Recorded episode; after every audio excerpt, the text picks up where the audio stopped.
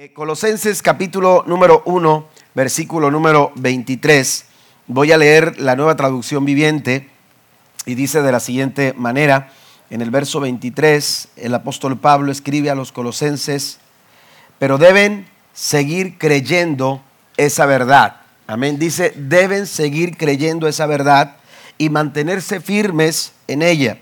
No se alejen de la seguridad que recibieron cuando oyeron la buena noticia esa buena noticia ha sido predicada por todo el mundo y yo, Pablo, fui designado servidor de Dios para proclamarla. Amén. Pablo está eh, hablando a los colosenses eh, ah, sobre nuestra responsabilidad, eh, la responsabilidad de todo creyente. Los que hemos recibido esa esa buena noticia, dice el apóstol Pablo, todos aquellos que hemos recibido la buena noticia, dice que hemos recibido seguridad. Y, Pablo está eh, eh, eh, diciendo a los colosenses que tienen que ser responsables con eso que han recibido. Amén. Que no se alejen de esa seguridad que han alcanzado gracias a la apertura que ellos dieron a la verdad de Dios sobre su vida. Y, esto es algo muy importante eh, en nuestro tiempo eh, también. Nosotros como iglesia, eh, en medio de, todas nuestras actividades, todos nuestros trabajos, todas nuestras ocupaciones, es importante que nosotros mantengamos la verdad, que nos mantengamos firmes en la verdad. yo estoy estudiando inglés, amén. No les voy a poner la muestra, porque apenas llevo unas cuantas clases, pero estoy estudiando inglés, entré, decidí entrar a, la universidad a estudiar inglés, amén. Eh, dije yo, si pudo Neftalí, puedo yo. Neve estuvo ahí antes, eh, años atrás, y, ustedes lo escuchan hablar. Entonces, eh, pero pues Neve es muy aventado, yo no, ¿verdad? Pero yo soy un poco más tranquilo y más inquieto. Este, resulta que, que estoy en la, en, la, en la escuela y, desde el principio yo les dije mi ocupación, yo soy pastor y, todo eso, pero como que no les había eh, eh, caído el chip, ¿verdad? Hasta que entramos a una de las clases donde todo se trata de lo que hacemos. Amén, todo se trata de lo que hacemos. Y entonces este, yo he estado eh, tratando de decir en inglés, espero haber dicho las cosas como son, ¿verdad? De repente le digo a la maestra, es que no quiero decir algo que no es. Amén. Corríjame si estoy diciendo algo malo. Me asusta el pensar que voy a decir algo que no es. Entonces, este, y hemos entrado en, esa, en esa etapa en donde se trata mucho acerca de lo que hacemos, de nuestras actividades, nuestras ocupaciones. Y se acerca una, una, persona, uno de los, el único otro varón que está ahí, que es un maestro de profesión, que viene de Reynosa, y, me decía, eh, he estado escuchando todo lo que, lo que tú mencionas y este, me gustaría hablar un poco más eh, eh, de forma personal contigo sobre, sobre eso. Y, le dije, claro que sí, a ver qué día podemos sentarnos y, compartir un poco. Pero el hecho, hermanos, es que donde quiera que nosotros nos encontremos, la verdad de Dios debe de estar presente en nuestras vidas. Somos responsables nosotros de, eh, eh, de vivir esa verdad, eh, de, ah, como dice el apóstol Pablo, mantenernos firmes en ella, mantenernos firmes en la verdad. Por eso dice, dice el verso 23, pero deben seguir creyendo. Esa, esa palabra suena en, en, la Reina Valera del 60, dice un poco diferente, pero en la nueva traducción viviente dice seguir creyendo. Hay muchas cosas que van a intentar eh, hacernos a nosotros desviarnos de la verdad. Amén. Eh, hay muchas cosas que tratarán de impedir que sigamos en la verdad. Hay muchas cosas en derredor tuyo que tratarán de hacerte tropezar y no caminar en la verdad. Por eso el apóstol Pablo está muy interesado en que los colosenses y la iglesia en general eh, velen y se mantengan firmes en la verdad. Es nuestra responsabilidad. Y como responsabilidad nosotros necesitamos eh, entender que hay cuatro cosas eh, que necesitamos hacer nosotros con la verdad que hemos recibido. Hay cuatro cosas que usted y yo, con, eh, entendiendo nuestra responsabilidad, conscientes de esta responsabilidad, tenemos nosotros que reconocer cuatro cosas que tenemos que hacer con la verdad que nosotros hemos recibido. Y quiero compartirlas en esta, en esta tarde, si gusta anotarlas, eh, sería bastante, bastante bueno. Número uno, lo primero que tenemos que hacer con la verdad que hemos recibido, por eso el apóstol Pablo dice, sigan, sigan, sigan. ¿Por qué? Porque hay algo que nosotros tenemos que hacer y lo primero es que tenemos que creer la verdad.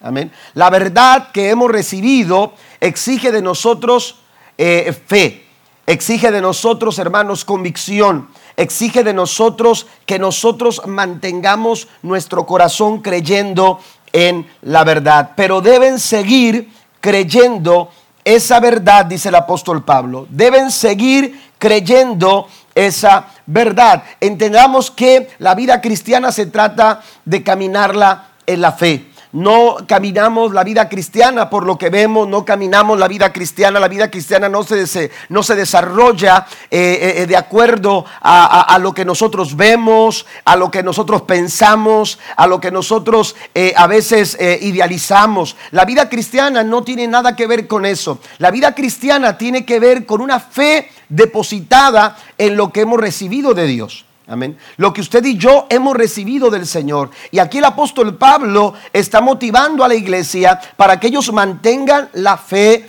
en la verdad. Amén. No podemos desviarnos de, esa, de, esa, de, ese pensamiento, de esa realidad. Amén. De ese objetivo. Eh, yo estoy comprometido con la verdad. ¿Y, ¿Y cómo lo demuestro? A través de mi fe. Amén. ¿Y cómo, ¿Y cómo me responsabilizo de lo que he recibido si no es a través de seguir creyendo en la verdad? Usted recordará ese momento cuando Jesús eh, se acerca a los discípulos. Vaya conmigo, por favor, a Mateo. Mateo capítulo número 16. Vamos a leer el verso número 13 en adelante. Ese momento cuando Cristo les pregunta a sus discípulos acerca de lo que la gente dice de él. Cuando Jesús llegó, verso 13 del capítulo 16 de Mateo, dice, cuando Jesús llegó a la región de Cesarea de Filipo, le preguntó a sus discípulos, ¿quién dice la gente que es el Hijo del Hombre? Amén. Y entonces dice, bueno, contestaron, algunos dicen Juan el Bautista, otros dicen Elías y otros dicen Jeremías o algún otro de los profetas. En primer momento, en la primera instancia, Jesús les, les, les, pregunta a sus discípulos los pensamientos y las ideas que la gente en general tenían acerca de él y acerca de, Jesús. Y, había muchas ideas y había muchos pensamientos y, todos eh, estos pensamientos que encontramos eh, mencionados en el versículo 14 estaban muy lejos de la realidad. La gente pensaba que Jesús pudiera, eh, pudiera eh, ser alguno de los profetas. Amén. Eh, les daba, les daba la idea de que Cristo era un profeta, un profeta más, y, hasta se mencionaban nombres y, y, etcétera. Entonces la gente tenía una idea, un pensamiento de quien posiblemente pudiera haber sido Jesús. Sin embargo, eh, eh, cuando no estamos en la verdad, tenemos ideas equivocadas. Cuando no estamos en la verdad, nuestros pensamientos y nuestras ideas pueden ser, aleluya, incorrectas. Y entonces Cristo se va a los discípulos y les dice, bueno, eso es lo que dice la gente que no me conoce. Eso es lo que dice la gente que no, que no ha convivido conmigo que no se ha relacionado conmigo. Eh, eh, eh, pero ¿qué es lo que piensan ustedes? ¿Qué es lo que dicen ustedes? Y entonces ahí encontramos la respuesta de Simón Pedro, que si bien Simón fue quien externó, hermanos, los comentaristas señalan que era un consenso general. Simón fue quien lo dijo porque, porque era lo que todos pensaban. Amén. Bien pudo haber dicho Simón, bueno, nosotros pensamos, nosotros creemos lo siguiente. Lo hemos platicado en otras ocasiones, lo hemos mencionado e, en algún otro momento. Por eso Simón lo, dice y lo externa y él siempre eh, eh, se caracterizaba por ser ese tipo de personas. Amén. A, a Simón no le tenían que decir, Simón, ¿tú qué piensas? Simón decía lo que pensaba. Simón externaba lo que, lo, que, lo que él sentía externar. Y en ese momento, cuando Cristo le pregunta a Simón, Pedro, ah, cuando le pregunta a sus discípulos, ¿quién dicen ustedes que soy yo? La Biblia dice en el verso 17, eh, perdón, 16, Simón Pedro contestó, tú eres el Mesías, el Hijo del Dios viviente. Amén. La verdad está presente. La verdad está ahí. Tú eres, tú eres nuestra verdad. Tú eres el Hijo de Dios, tú eres el Mesías, tú eres el Cristo, el Hijo del Dios viviente. E, ellos lo podían decir así, ¿por qué? Porque habían conocido a Jesús, porque habían vivido con Él, porque habían experimentado muchas cosas, eh, eh, eh, habían escuchado de primera mano sus enseñanzas. Ellos, ellos sabían quién realmente era Jesús. Y cuando tú tienes la verdad, esa verdad te llena de convencimiento, esa verdad te llena de convicción, esa verdad la tienes, tienes la responsabilidad de creer, porque la verdad exige que nosotros la creamos. Amén, que nosotros la creamos y entonces Simón tenía la verdad y no se contuvo. Simón tenía la verdad y la declaró y cuando la dice, Jesús le responde, le responde, bendito eres Simón, hijo de Juan, dice, porque mi Padre que está en el cielo te lo ha revelado, no lo aprendiste de ningún ser humano. Ahora te digo que tú eres Pedro, ¿Qué quiere decir roca? Y sobre esta roca edificaré mi iglesia y el poder de la muerte no la conquistará. Fíjese bien, qué interesante. Porque sobre la verdad, cuando tú crees la verdad, ¿Por qué es importante hablar la verdad? ¿Por qué es importante que nosotros nos aferremos? ¿Por qué para Pablo es importante que sigamos en la verdad? Porque, porque eh, eh, en la verdad, hermanos, eh, la verdad, la verdad es, hace posible que las demás cosas se mantengan estables. Amén. Que, que nada se derrumbe sobre la verdad. No hay manera de que las cosas se vengan abajo. Y esas son las palabras que Jesús le dijo a Simón. Le dijo, mira Simón, lo que te han revelado a ti ha venido de mi Padre. Y te digo una cosa, tú eres Pedro, pero te digo algo más interesante, la roca sobre la cual está edificada mi iglesia, porque yo la voy a edificar. Las puertas del infierno no van a prevalecer en contra de ella. Alabe al Señor en esta tarde. Sobre la verdad, no sobre Pedro. Amén. Como algunos interpretan este pasaje, no es sobre Pedro que fue edificada la iglesia. Esa no era la intención de Jesús.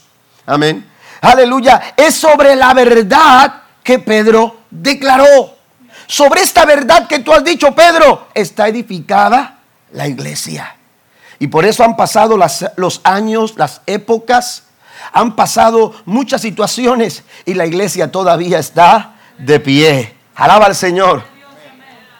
Amén. Tenemos la responsabilidad, hermanos, aleluya, de creer la verdad.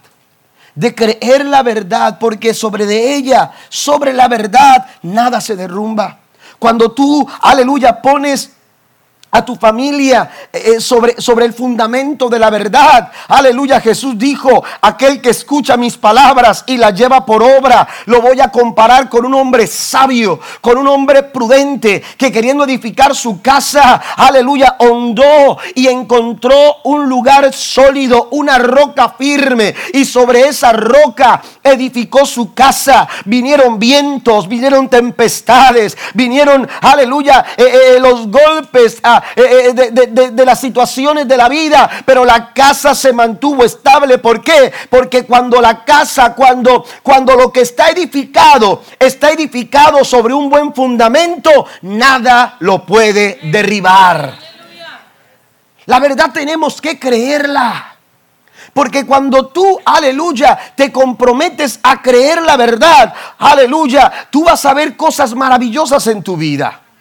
Por eso, por eso Pablo dice, sigan creyendo la verdad. Y, y, lo dice con toda intención, porque hay muchas cosas que tratarán, aleluya, de desviarte y de mantenerte creyendo en la verdad. ¿Se acuerda de Bartimeo? Un hombre que estaba ciego, aleluya, afuera de la ciudad de Jericó. La Biblia dice que Cristo salía Y de pronto se empezó a amontonar un montón de personas. Aleluya. Y, y, Bartimeo identificó que algo estaba pasando. Pronto se dio cuenta que quien había provocado todo ese alboroto era Jesús de Nazaret.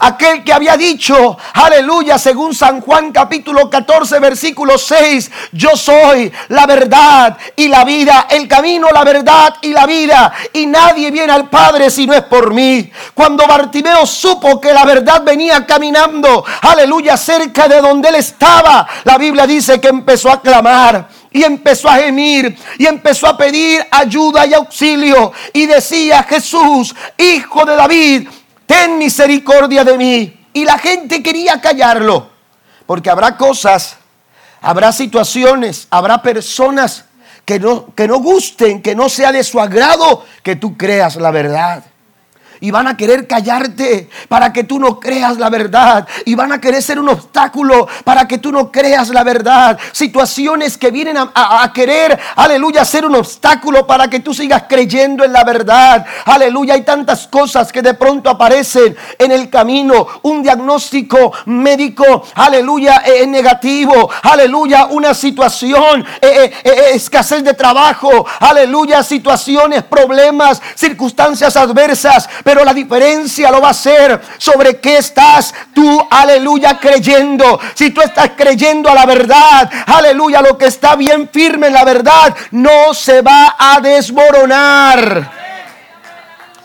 Aleluya, lo cree. Tenemos que ser responsables con la verdad que hemos recibido y tenemos que creerla. Amén. Hay muchas cosas que quieren desviar tu mirada de la verdad. David lo decía de esta manera, muchas son las aflicciones del justo, pero yo sigo creyendo una verdad.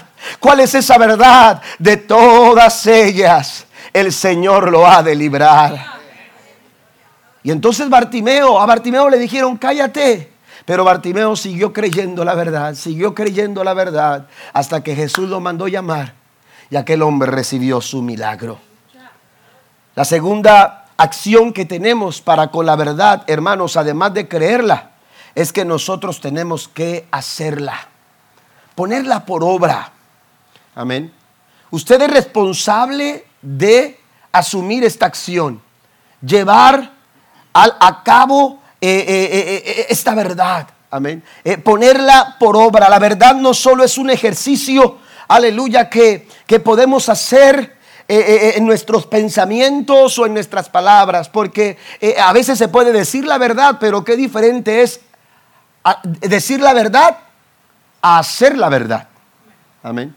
Es, es muy distinto, es muy diferente. Tenemos nosotros que practicar, tenemos que aplicar, tenemos que vivir, pero también tenemos que obedecer la verdad. De una o de otra manera, la verdad se tiene que dejar notar en nuestras acciones, en nuestras prácticas, en nuestras conductas. Hablamos la verdad no solamente con palabras, hablamos la verdad también a través de nuestros hechos.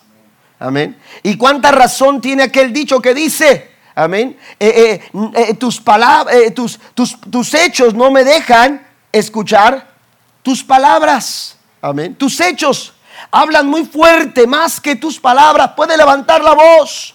Puedes levantar la voz todo lo que tú puedes, todo lo que tú quieras. Pero tus hechos hablarán mucho más fuerte que tus palabras. Cuando Pablo dice, sigan creyendo la verdad, también él dice que tenemos nosotros que mantenernos firmes. Mantenerse firme en la verdad. Nuestro compromiso entonces no es solamente creer la verdad, sino que también es vivir, practicar, aplicar y obedecer la verdad. Mire lo que dice Filipenses en el capítulo número 3, versículo número 16. Filipenses 3, 16. La Biblia nos dice, hablando el apóstol, pero debemos aferrarnos al avance que ya hemos logrado.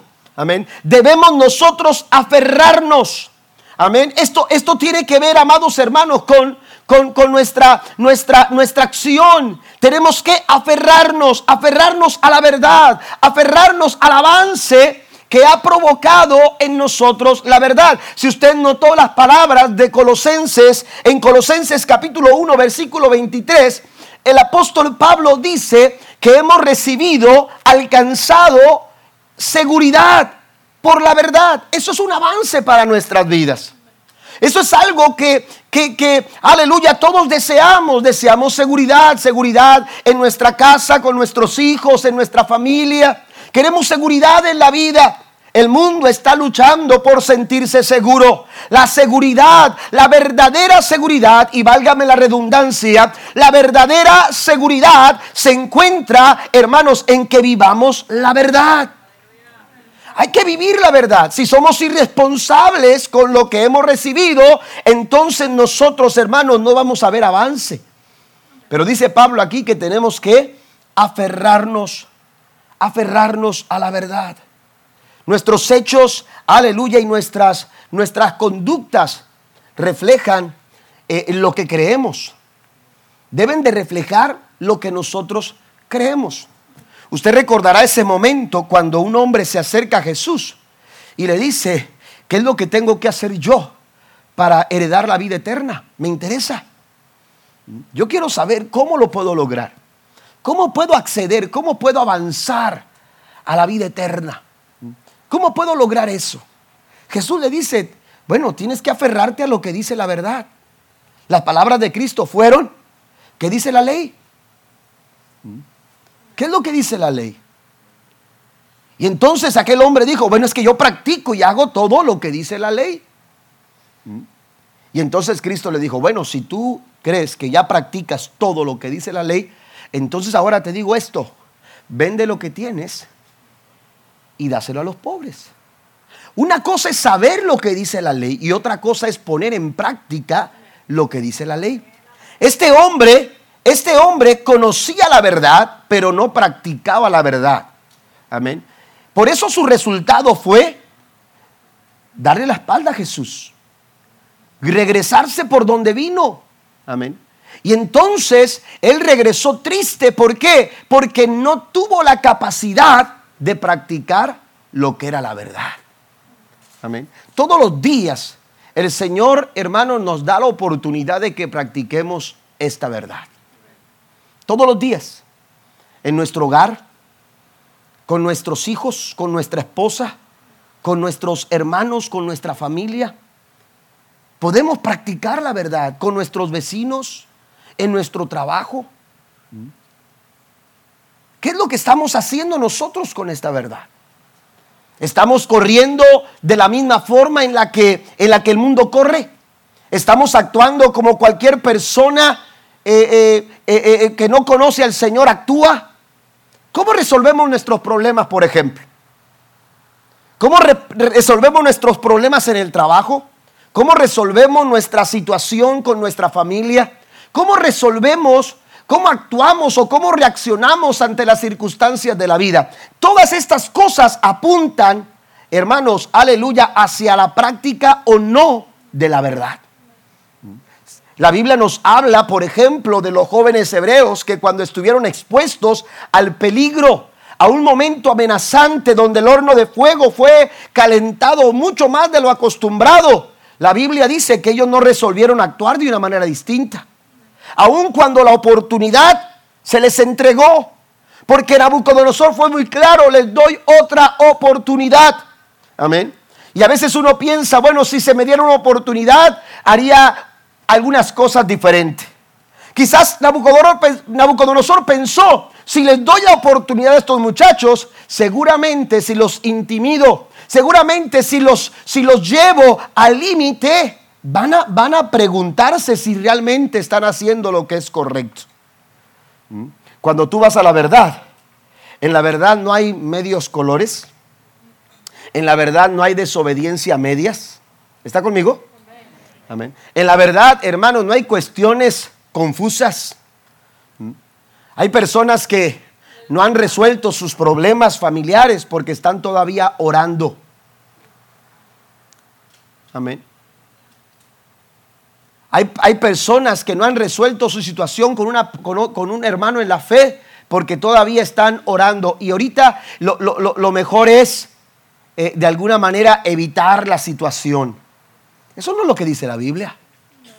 La Biblia es muy clara porque la verdad es así. La verdad dice, tienes algo contra alguien o alguien tiene algo contra ti y estás en el altar. ¿Qué dice la verdad? La verdad dice, deja lo que estás haciendo ve. Porque tú no puedes estar aquí si no estás bien allá. Eso lo dice la verdad. Porque la verdad hay que creerla, pero la verdad también hay que vivirla, hay que hacerla. Y ese es nuestro compromiso. El compromiso nuestro. Yo no estoy hablando de, aquel, de aquella persona que- que te tiene hasta aquí allá en el trabajo. Yo no sé, sea inconverso no sea inconverso, pero el compromiso tuyo es vivir la verdad. Amén. Y, y- sea injusto o, o sea eh, eh, esté inconforme o sea como sea, ¿cuál es tu compromiso con la verdad? ¿Qué es lo que la verdad te exige a ti? ¿Qué es lo que la verdad expone, hermanos, eh, a- que nos expone a nosotros para poder actuar? Hay, hay- hay reacciones que la verdad no te permite manifestar.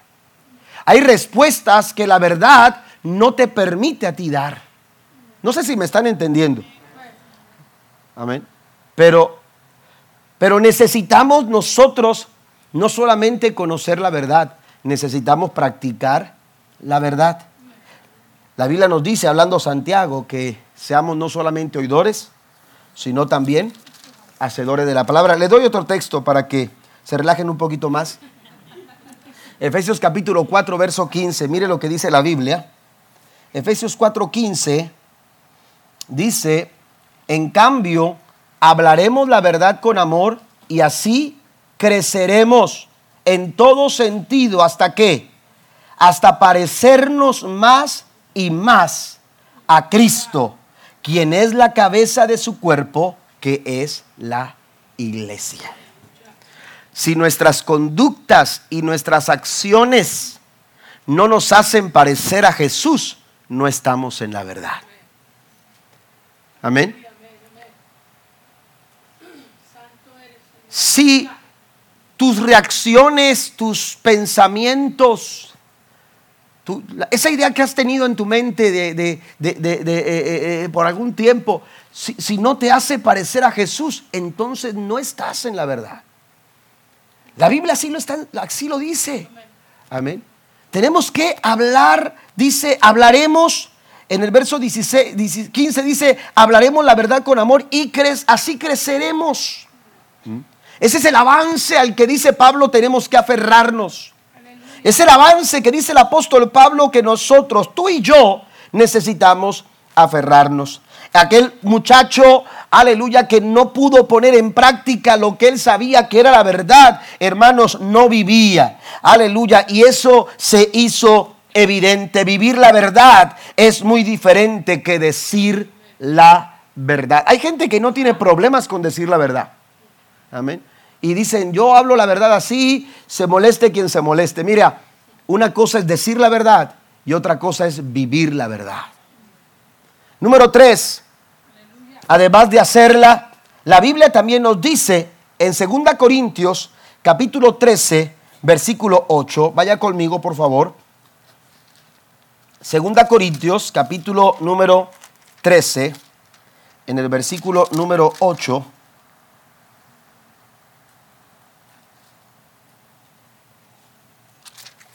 Estoy en primera, perdón.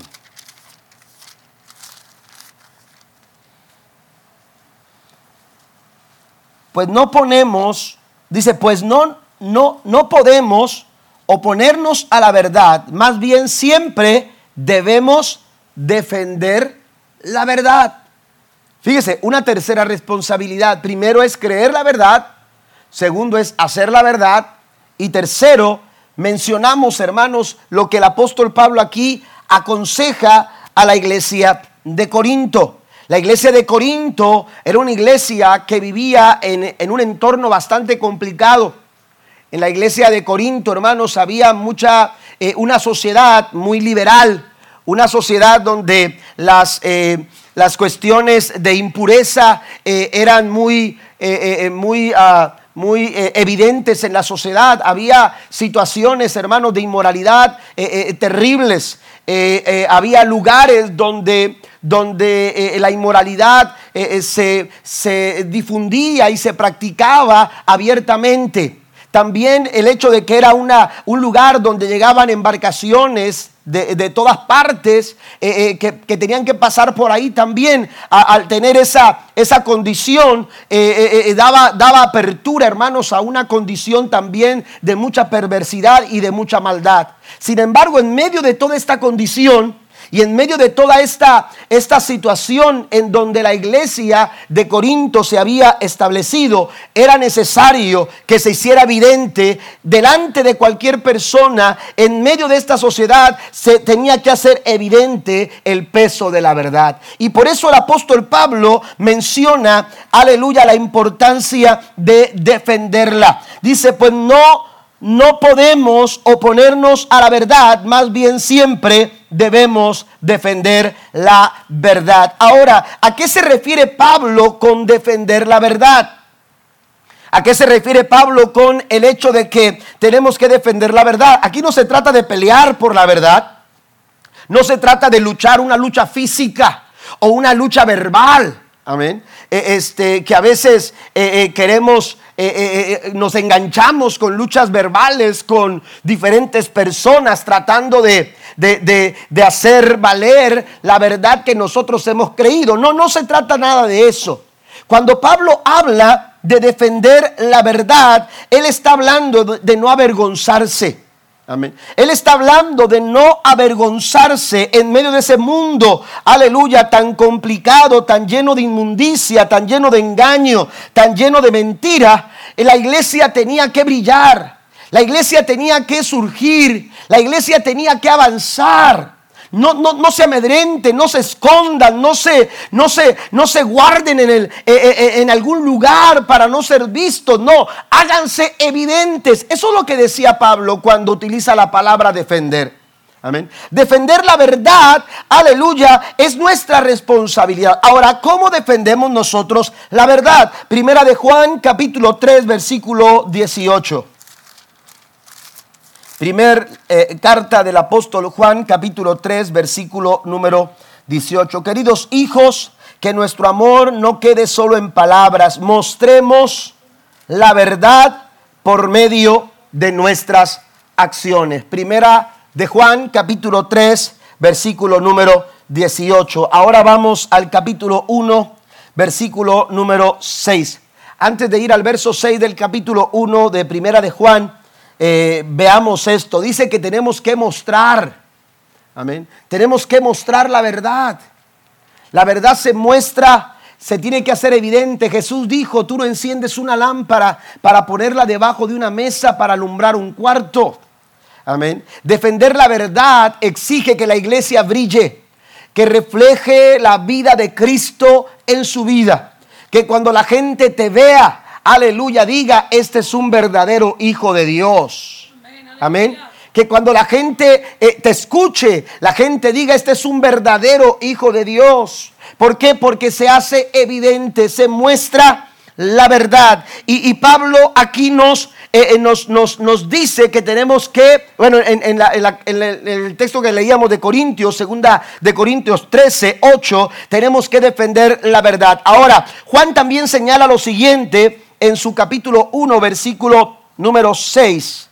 Dice la escritura, por lo tanto, dice versículo número 6, por lo tanto, mentimos y afirmamos que tenemos comunión con Dios, pero seguimos viviendo en oscuridad espiritual. No estamos practicando la verdad. Amén. No estamos practicando la verdad y estamos mintiendo. Y eso no es defender la verdad. No estamos defendiendo la verdad si nosotros, hermanos, estamos viviendo todavía con acciones que no agradan al Señor. Amén. Estamos viviendo una mentira. estamos viviendo un engaño. ¿Mm? Si todavía hay oscuridad, si todavía hay acciones de tinieblas, si todavía hay obras de tinieblas en nuestra vida, entonces quiere decir que no estamos practicando la verdad. Tenemos nosotros que eh, creer la verdad, tenemos nosotros que hacer la verdad, pero también nosotros tenemos que defender la verdad. Pablo le dice a Timoteo en su segunda carta, capítulo número 2, versículo 15, procura con diligencia presentarte a Dios aprobado, como un obrero que no tiene de qué avergonzarse. Amén. Dijimos que defender la verdad es no avergonzarse de la verdad. Como un obrero que no tiene de qué avergonzarse. Y entonces dice que traza bien la palabra, la palabra de verdad. ¿Sabe que Pablo cuando está diciendo esa, esa, esa porción a Timoteo, está refiriéndose, eh, las palabras que utiliza en griego, es una referencia que se hace, hermanos, al, sastre, a una persona que, que, trabaja las telas y que, eh, que está elaborando un traje a medida. Amén. Un traje a medida. ¿sí? De esos trajes sastres que le llaman, así les dice, no, traje sastre. Amén. Que no es un molde común, te sacan las medidas y, está para que te queden las mangas como las quieres, exactas, los pantalones, todas las medidas exactas. Amén. Y entonces dice Pablo, Pablo dice, tú tienes primero, antes que, porque como, como obrero, tú estás compartiendo la verdad. Amén. Pero antes de compartir la verdad, lo primero que hace es trazarla. Amén. Para que la verdad, hermanos, esté bien estemos bien vestidos de la verdad. Amén. Que traza bien la palabra de verdad. Amén. Tenemos nosotros el compromiso entonces también desde el lugar donde nos encontramos, desde la posición en la que estemos, seamos líderes o no seamos líderes, tengamos ministerio o no tengamos ministerio. Somos la iglesia del Señor y como iglesia, la iglesia tiene que defender la verdad. ¿Está conmigo? Tenemos que defender la verdad. Hoy en día donde, donde los valores, hermanos, en nuestra sociedad han, han sido eh, eh, eh, cambiados y, muchas situaciones han cambiado en, nuestro, en nuestro tiempo, ahí la iglesia tiene que jugar un papel, usted como familia. Usted como, como, como, familia, en la sociedad, nosotros necesitamos exponer la verdad, que la verdad brille. ¿Está conmigo? Que la verdad ilumine, que la verdad se deje ver a través de la iglesia del Señor de nuestro tiempo. Y por último, por último, la, cuarta cosa que tenemos que hacer, según tercera de Juan, en el capítulo 1, verso 8, dice, debemos apoyarlos y así ser sus colaboradores cuando enseñan la verdad. ¿A qué se refiere esto? Eso se refiere, hermanos, a que nosotros tenemos también el compromiso de compartir la verdad. Amén. Compartir la verdad. Aquí, aleluya, se dice claramente, debemos apoyarlos y así ser colaboradores. No se trata solamente del púlpito, de quien predica, de quien enseña. También nosotros somos colaboradores. Todos, todos formamos parte, aleluya, de eh, este trabajo, de, este, de, esta, de esta tarea que Dios nos ha comisionado. Todos somos parte de este plan de Dios de tocar el corazón de las personas, aleluya, con el mensaje de la buena noticia, de la buena nueva. Pero ¿cómo lo vamos a hacer? Asumiendo esta responsabilidad, tomando en cuenta nuestro compromiso. Usted tiene el compromiso de difundir la verdad de compartir la verdad. Amén. No podemos nosotros, aleluya, aislarnos esperando que alguien más lo haga, esperando que alguien más lo diga, esperando que alguien más lo viva, esperando que alguien más lo muestre. Si tú estás ahí, si tú estás ahí, no esperes a que alguien más venga, tienes que hacerlo tú. Amén. Tienes que hacerlo tú. Hay personas, hermano, que que, le rodean a usted, que quizás yo nunca llegue a conocer. Y usted no puede esperar a que yo llegue a ellos. Usted necesita porque está ahí. Dios lo puso ahí, Dios lo acercó a ellos por alguna razón, por un motivo, por un propósito. No puedes ocultar la verdad. No puedes ocultar la verdad. Tú tienes que difundirla. Ese es tu compromiso. Y ese compromiso, amados hermanos, se asume cuando nosotros hemos recibido la verdad del Señor. Póngase de pie conmigo, por favor. Un ejemplo de esto es la mujer samaritana. Un ejemplo de esto, hermanos, es esta mujer que cuando escuchó la verdad, la Biblia dice, la Biblia dice que ella dejó su cántaro. Amén.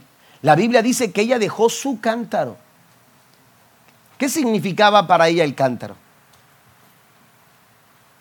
Ese cántaro para ella significaba significaba todo en ese momento. Porque a eso había ido. A eso había ido al pozo, a sacar agua y necesitaba el cántaro. Pero cuando escuchó la verdad, todo eso quedó en segundo, en segundo plano.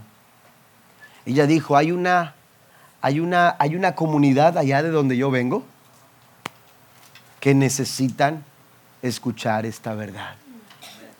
Porque a nosotros nos han dicho, dijo ella, que debemos de adorar en este monte.